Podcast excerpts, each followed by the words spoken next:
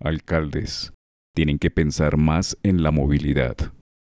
Los nuevos mandatarios locales no deben dejarle al mercado las soluciones del transporte. La movilidad en una ciudad es un imperativo de los alcaldes y gobernadores. Todd Buchholz es uno de los articulistas más leídos de Project Syndicate. Recientemente comentaba que, a principios de la década de 1990, cada yuppie estadounidense que se precie y cada pareja de jubilados de los suburbios compraron una máquina para hacer pan eléctrica y las ventas alcanzaron los 4 millones de unidades. Pero la moda pronto se desvaneció.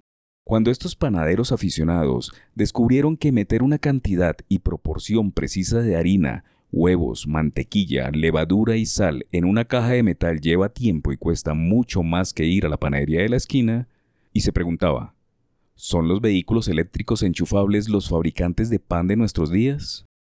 El comentario viene al lugar porque Colombia ve cómo sus calles se llenan de motos de mil dólares, las ventas de carros se caen y sus gentes se agolpan en los insuficientes y quebrados servicios de transporte masivo conocidos como transmilenios. Puchols continúa comentando que, a pesar de la brillantez empresarial del fundador de Tesla, Elon Musk, y los miles de millones de dólares en subsidios gubernamentales para respaldar los vehículos eléctricos. Parece que los consumidores todavía prefieren conducir hasta una estación de servicio para repostar cinco minutos que modernizar su garaje y sufrir la ansiedad por la autonomía que conlleva, desde buscar una estación de carga en el estacionamiento de un centro comercial abandonado. El 21% de los cargadores públicos no funcionan en ningún caso. A medida que los consumidores comiencen a alejarse de los vehículos eléctricos, su elección afectará no solo a la industria automotriz, sino también a las relaciones entre Estados Unidos y China, los presupuestos estatales y los precios de las materias primas. Los alcaldes no creen que como llegan las personas a su trabajo, van de compras, asisten a las universidades o colegios es problema suyo. Dotar a una ciudad como Bogotá, Cali, Medellín o Barranquilla de cargadores para carros eléctricos en convenio con el sector productivo, también es tarea o función de un alcalde que se preocupa por las tendencias de movilidad futuras. No es solo hacer grandes autopistas, puentes, túneles, intercambiadores viales soterrados, etc., que también se deben construir, sino entender que los habitantes de los barrios, localidades o comunas necesitan progresar en su movilidad.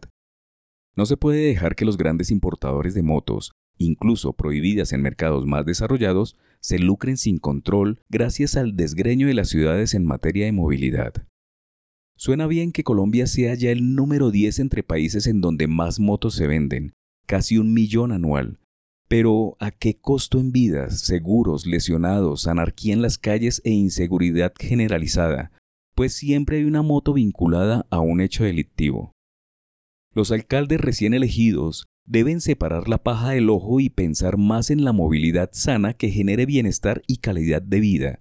Para lograr ese mega objetivo, debe lanzarse un trabajo a largo plazo, al lado del gobierno nacional, a tres o cuatro décadas, para dotar al país de sistemas integrados en donde el individuo sea el eje central. Colombia es un país de ríos. Los ríos son energía. La energía es renovable bien puede ser el epicentro de los carros eléctricos, no de las motos que han deteriorado la movilidad de todos.